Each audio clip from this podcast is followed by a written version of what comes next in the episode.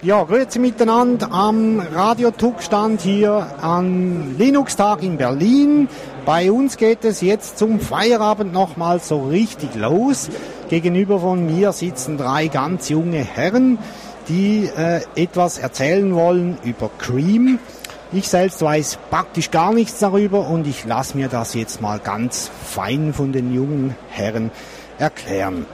Äh, Jonas ist richtig. Jonas, kannst du uns bitte mal so möglichst prägnant sagen, was ist Cream? Ähm, ja, ähm, ich bin zwar nicht der Jonas, aber ähm, ich könnte Wollte ich gerade sagen, aber dann Sebastian, bitte. Okay, ähm, ja, Cream ist eigentlich eine Desktop-Umgebung, wobei der Begriff vielleicht in unserem Sinne fast falsch angebracht ist, beziehungsweise zumindest provokativ zu verstehen ist. Ähm, wir sehen uns selber nicht als ähm, naja, Alternative oder Konkurrenz zu bestehenden Lösungen wie GNOME oder KDE. Ähm, das wäre schwachsinnig und aus unserer Sicht auch leichtsinnig. Ähm, wir sind ja sehr jung ähm, auf dem Markt. Ähm, wir sehen uns eher als Baukasten. Das heißt, der Nutzer bekommt mit uns die Möglichkeit, aus verschiedenen Komponenten seinen eigenen Desktop zusammenzustellen. Mhm.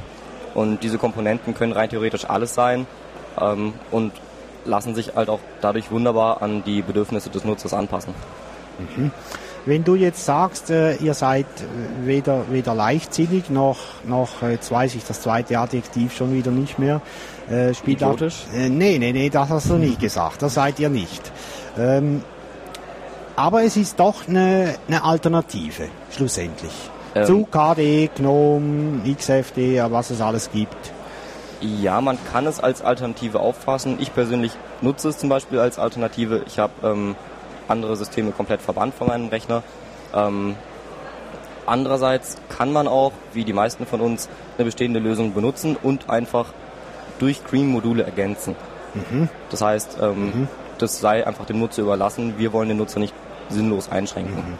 Also das bedeutet, ich könnte jetzt Debian nehmen mit GNOME und könnte nebenher oder zusätzlich noch Cream-Objekte auf dem Desktop einbinden. Verstehe ich das so richtig? Genau, ähm, Cream-Applikationen oder andere Cream-Module. Ja, Wir nennen das Ganze Module. Ähm, ein Modul kann ein Service sein, der im Hintergrund läuft oder ein kleines grafisches Element auf der Oberfläche ähm, oder auch eine komplette irgendwie Applikation wie ein Terminal oder ja, ich denke, das kann man eigentlich unbegrenzt weiterspinnen. Mhm. Also es geht dabei auch um Hintergrundprozesse, zum Beispiel wie einen Device Manager. Also wir haben gestern Morgen in 30 Minuten oder sowas ähm, einen Manager geschrieben, der sowas wie USB-Geräte äh, einhängt und aushängt, so dass man auch da ähm, als Alternative zu den GNOME-Services zum Beispiel äh, die benutzen kann. Mhm. Ähm, Sebastian, du hast vorhin Applikationen erwähnt. Äh, wie muss ich mir das vorstellen, wenn ich unter Cream eine Applikation nutzen will? Sind das Anführungszeichen Cream-Applikationen oder kann ich da jetzt ein Oder City zum Beispiel damit starten oder? Ähm, naja, im Prinzip kann man rein theoretisch alles mit uns schreiben. Ähm, als Demo-Applikation haben wir jetzt zum Beispiel für das großartige Projekt neben uns namens ähm, Yesi, das ist eine Peer-to-Peer-Suchmaschine. Dafür haben wir zum Beispiel einen Suchclient geschrieben, ähm, oder eine Konsole als Demo, die kann nichts Besonderes, aber man braucht eine. Oder ein YouTube-Player. Ähm, man kann rein theoretisch alles schreiben. Mhm. Das, was das ausmacht, ähm, ist eben, dass die alle auf unserem Framework basieren ähm, und dadurch dem Entwickler gewissermaßen Arbeit abgenommen wird. Mhm. Jawohl. Wenn wir jetzt nochmals zurückkommen auf das, was Jan vorher erzählt hat mit dem Einbinden und Loslösen von USB oder sonstigen Devices, gibt es andere Services, die dir jetzt gerade spontan einfallen, die jetzt hier bei Radio Tux noch erwähnenswert wären? Ja, also zum Beispiel für diese Notifications, ähm, da gibt es ja äh, so einen Standardservice, zum Beispiel wenn wenn ich mich in den WLAN eingewählt habe oder sowas, dass ja, da so schöne kleine äh, Balloon-Tipps aufpoppen und sowas. Zum Beispiel haben wir da äh, eine Alternative dazu geschrieben oder gerade in der Entwicklung haben wir einen einen Media-Service, also der sowas wie Musik- und Videodatenbanken macht und ähm, wir setzen da auf so einen kleinen Servermodell. Das heißt, ähm, zum Beispiel bei dem Musikservice jetzt wäre das Backend, also der Server, ähm, zum Beispiel die Datenbank und der Player und man könnte dann mit dem Cream Framework verschiedene Frontends dafür schreiben, zum Beispiel ein GTK Frontend oder für die Konsole, wer es will oder und so weiter oder vielleicht für ein Android Handy und so weiter. Mhm. Du sprichst jetzt gerade von Frontends. Ihr habt ja noch äh, Immanuel bei euch, ähm, der ja zuständig ist für das Design, also das, was schlussendlich dann der User zu sehen bekommt. Ähm, kannst du uns kurz beschreiben, was du genau machst, äh, damit wir eine Vorstellung kriegen, äh, wie das zusammenhängt? Ja, also hauptsächlich ähm, arbeite ich an grafischen Oberflächen, also wie die aussehen sollen. Ich erstelle Mockups dafür. Mhm. Ähm, ich habe angefangen, ein Icon-Theme zu erstellen für unsere Desktop-Umgebung, das man verwenden kann. Und ja, ansonsten, wir sind noch nicht auf das Widget-System zu sprechen gekommen, aber dafür zum Beispiel erstelle ich Themes und das sind so eigentlich meine Hauptaufgaben. Mhm. Also das sind dann die Teile, die dann äh, der Nutzer auch zu Gesicht bekommt. Genau. Ja, also doch ein recht wichtiger Teil, meine ich. Äh, worauf basiert das Ganze? Also die Applikationen, die wir im momentan schreiben, basieren auf GTK. Mhm. Allerdings die Widgets schreiben wir mit HTML und CSS. Ja. Und deswegen lässt sich das auch recht einfach anpassen. Also ich könnte jetzt nicht einfach eine schöne Oberfläche in GTK schreiben. Mhm. Ähm, das geht mit CSS wirklich sehr, sehr einfach. Da kann man sehr viele äh, kleine Einstellungen anpassen. Mhm. Mhm. Okay, jetzt hast du vorher eine, einen Bereich genannt, worüber wir noch nicht gesprochen haben, also die Widgets. Äh, jetzt weiß ich gar nicht, ist da der Jan zuständig oder Sebastian, der ähm, hier federführend ist? Ähm, ja, das Widget-System ist auf keinen Fall eine komplett neue Idee. Ähm, ja. Es gibt da ja schon Alternativen. Ich will nicht ähm, sagen, wer angefangen hat. Ich glaube, das kann man gar nicht sagen. Ähm, alte Alternativen wie die ähm, G-Desklets oder Screenlets für den GTK-Desktop, jetzt im Moment prominent für den äh, Qt-basierten KDE-Desktop ähm, Plasma. Ja. Naja, wir dachten uns, dass GTK-basierte Umgebungen auf jeden Fall sowas auch brauchen mhm. und haben deswegen Melange angefangen. Melange ist Französisch und ich persönlich habe kein Französisch in der Schule. Ähm, ich kann jetzt auch nur raten, was es bedeutet und von Hörensagen berichten.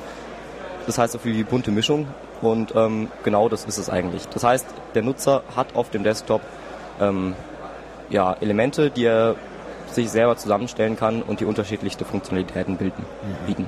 Mhm. Äh, wenn wir nochmals zurückspringen möchten äh, zur, zur Grafik. Du hast gesagt, ihr benutzt CSS, HTML, um, um diese Widgets darzustellen. Ja. Ist da geplant, dass die Benutzer da später äh, Hand anlegen können und die anpassen nach Gutdünken, nach Befinden und so? Oder wie denkt ihr das? Also wir haben jetzt schon die Möglichkeit natürlich die verschiedenen Themes zu erstellen und auch einzubinden und auch für jedes einzelne Widget ähm, ein anderes Theme auszuwählen. Aber wir haben jetzt noch keine Oberfläche dafür, in der man die CSS-Dateien direkt bearbeiten kann. Das müsste ja. man dann direkt im Editor machen. Ja. Ist das geplant, dass ihr das mal macht? Ähm, Im Moment ja. Äh, weiß ich noch nichts davon. Ähm, sagen wir mal so, ich denke, da wir noch sehr jung sind, also das, da das Projekt sehr jung ist, ähm, ja, beides, ne? Ja, beides. Haben wir jetzt keine teilweise keine konkreten Pläne noch, aber sagen wir mal so, man kann nichts ausschließen. Mhm. Also ist das offen? Ja, auf jeden ja. Fall. Und da wir immer neue Entwickler suchen, ähm, denke ich, dass wenn vielleicht jetzt auch ein Hörer das, die Idee interessant findet, könnte er auch eventuell zu uns kommen und sagen, ja, hey, ich entwickle das, wir würden uns auf jeden Fall freuen. Ähm, wenn nicht, dann machen wir das sogar vielleicht auch. Mhm. Also das war jetzt ganz klar auch ein Aufruf gewissermaßen an ja. die Hörerschaft und ja, auch. Da möchte ich auch gleich nochmal sagen, ja, bitte. Ähm, das Icon-Theme, da bin ich nicht so wirklich zufrieden mit und ich glaube auch nicht, dass ich so unbedingt der perfekte Icon-Gestalter bin. Mhm. Deswegen würde ich auch gerne andere Icon-Designer bitten, sich zu melden, wenn mhm. da welche sind und mhm. Lust haben. Mhm. Wir kommen dann sicher äh, gegen Ende noch darauf zu sprechen, wie und wo man euch erreichen kann. Äh, was mich jetzt noch besonders interessiert als, als mehr als Meta-Information, ihr seid drei junge Männer, die euch da gefunden habt für dieses Projekt. Werdet ihr irgendwie gecoacht oder so oder macht ihr alles in eigener Regie? Ähm, das ist eigentlich alles Eigenregie. Mhm. Ich denke, die allwissende Müllhalde namens Internet spuckt genug Informationen aus. Ähm, wir experimentieren natürlich auch viel und ähm, naja, ich denke, das meiste lässt sich gut im Internet erlernen, ohne professionelle Hilfe. Mhm. Und die Pläne für die Zukunft, du hast vorher gesagt, die sind noch nicht so ganz konkret. Ähm, entwickelt ihr die, die Anführungsschlusszeichen Roadmap spontan? Ist das so je nach Laune oder habt ihr da schon gewisse Ideen im Kopf, wie das, wohin das Ganze äh, gehen soll? Ähm, da das Ganze ja im Moment eher als Baukasten aufgefasst wird von uns selber, woraus der Nutzer sich auch Sachen ähm, ja, zusammenstellen soll und wir, ähm, naja, ich verwende den Begriff jetzt einfach mal so eine Art App Store aufbauen wollen, ähm, denke ich, dass wir nur in engen Grenzen entscheiden können, wohin das Ganze geht. Wir haben schon Vorstellungen und wir arbeiten natürlich auch immer weiter daran, ähm, unsere Ideen zu verwirklichen.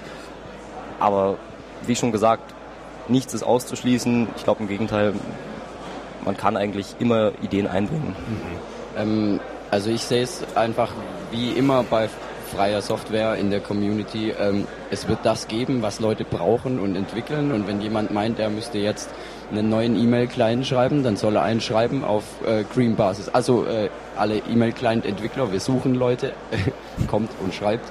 Ähm, ja, also ähm, und wir wollen eben den, den Entwicklern das Entwickeln recht einfach machen durch ein mächtiges Framework und durch später äh, ähm, diesen App Store und so weiter. Ähm, das heißt, also wir sind sehr offen gegenüber neuen Entwicklungen. Ich denke, das ist ein ganz wichtiger Punkt, den man auch jetzt in unserer Zunft und gerade während diesen Tagen eigentlich fast ein bisschen vergisst, ob schon er immer präsent ist. Wir, wir sprechen die ganze Zeit von Open Source. Ähm, natürlich, für uns ist das klar. Etwas anderes hat hier eigentlich äh, kaum was verloren. Da waren jetzt irgendwelche Störgeräusche, sind aber schon wieder weg. Weiß nicht, woher die gekommen sind. Aber ich glaube, man kann gerade auch für unsere Hörer draußen nicht genug erwähnen, das ist ein freies, offenes Projekt, wie ihr auch schon gesagt habt, da kann, habt, da kann jeder kann da mitwirken, der Lust hat, sich mit euch irgendwie zurechtfindet. Ähm, das kann man meiner Meinung nach nicht genug erwähnen. Also wie gesagt, halt in dieser Umgebung ist es klar, ist es praktisch gegeben. Sagen wir mal auf unserem Stock da, ne, vom, ähm, der, vom Linux-Tag. Interessanterweise kommen auch immer Leute aus dem anderen Stockwerk hierher und dann kommt zu leicht amüsanten Begegnungen. Was, ihr plant nicht da noch Geld mitzumachen? Ähm, das findet man schon. Man muss aber auch hervorheben, wir haben hier ja Unterstützung bekommen von einigen Leuten. Ähm, wir müssen keine Standgebühren bezahlen das sind 700 Euro. Das ist mhm. nicht zu unterschätzen. Mhm. Ähm, und uns werden hier auch Möglichkeiten geboten. Das heißt, wir sehen das jetzt nicht so, als würden wir uns da aufopfern, dass es schwach sind. So ist es in der Open Source Welt ja auch nicht. Ja. Und äh, das mit dem Geld verdienen, also es gibt ja sowohl als auch. Es gibt viele Projekte. Ne? Wir haben hier auch zum Beispiel OTRS, das völlig frei ist und die aber einen ganz guten Service anbieten, der halt dann kostet. Also das eine schließt das andere überhaupt nicht aus. Ähm, ja, also ich dachte, ich möchte das nochmal so richtig fett unterstreichen, äh, auch für die Leute, die halt jetzt nicht da sind und äh, mit dieser Grundeinstellung daherkommen. Jetzt komme ich eigentlich zu einer ganz wesentlichen Frage aus Sicht der Benutzer. Kann man das schon testen, was ihr da gemacht habt? Ähm, testen ja. Mhm. Ähm, man kann es auch produktiv einsetzen, wenn man weiß wie. Ich persönlich ähm, verfolge das Motto Eat Your Own Dog Food. Ähm, man kann als Entwickler eigentlich nicht genug seine eigene Software benutzen. Das machen leider viele anscheinend nicht. Ähm, aber nur wenn ich es auch im alltäglichen ähm, Gebrauch benutze, dann mir, äh, fallen mir Fehler auf. Und ich bin ja darauf angewiesen, dass mein Computer funktioniert. Das heißt, ja. ich entwickle die Software oder wir entwickeln die Software eindeutig so, dass wir sie selber benutzen können. Mhm. Also typisch Open Source eigentlich auch. Du wolltest dich noch melden? Ja, ähm, ja. Unsere Zielgruppe sind zurzeit auf jeden Fall hauptsächlich Entwickler. Also wir suchen auch Entwickler, haben wir jetzt schon ein paar Mal erwähnt, und Tester natürlich ähm, und Benutzer, die Lust auf Neues haben und auf neue Konzepte. Ähm, aber äh, Benutzer, die einen stabilen Desktop suchen, die sind dann wohl doch bei den traditionellen Desktop-Umgebungen besser aufgehoben. Mhm. Mhm. Jetzt, wenn ihr äh, auf Entwickler stößt oder umgekehrt, Entwickler stoßen zu euch äh, und wollen das mal testen, du hast vorher gesagt, wenn sie wissen wie, können sie sie installieren, ist das so mal rudimentär schon dokumentiert? Gibt es da schon was, wie man da vorgehen soll? Ja, also wir haben, sollte eventuell jetzt äh, auf unserer Website stehen, weiß ich noch nicht. ähm, aber wir haben zum Beispiel für Ubuntu ähm, ein Skript geschrieben, äh, was äh, eben halt mit, mit vier Befehlen oder sowas äh, Cream installiert in der Sandbox, so dass auch nichts anderes dabei kaputt geht. Und dann kann man das mal testen. Mhm. Ähm, äh, Adresse bzw. Anleitung sollte auf unserer Homepage dann äh, stehen. Mhm. Mhm. Ähm, zu beachten Bitte? ist auf jeden Fall, dass wir teilweise auf extrem moderne Techniken setzen und ähm, unter bestimmten Distributionen die modernen Techniken noch nicht ganz so angekommen sind. Auf halbwegs modernen Systemen sollte das ohne Probleme funktionieren. Ähm, wir verwenden gerade Arch Linux, ähm, Ubuntu und ähm, Konsorten. Ähm, das ist auf jeden Fall möglich, das auszuprobieren. Mhm. Also das heißt auch, du äh, bist der Meinung, die genannten Distributionen wären modernen Distributionen, äh, die ja. die Sachen mitbringen, die ja. sie brauchen. Es, es geht dabei hauptsächlich um Softwareversionen. Also da wir alle auf recht modernen äh, Releases quasi aufsetzen. Wir haben es halt mit älteren Versionen noch nicht getestet und ich bin mir ziemlich sicher, dass nicht alles mit älteren Versionen funktionieren sollte. Ja, zum Beispiel Python 2.6 ist eine Voraussetzung. Ja. Ähm, hatten wir gestern den Fall, ähm, zum Beispiel waren Entwickler von einer ähm, Linux-Distribution bei uns und wollten das einfach mal ausprobieren auf ihrer neuen Beta-Version. Ähm, die hatten noch äh, Python 2.5 dabei. Das hat nicht funktioniert.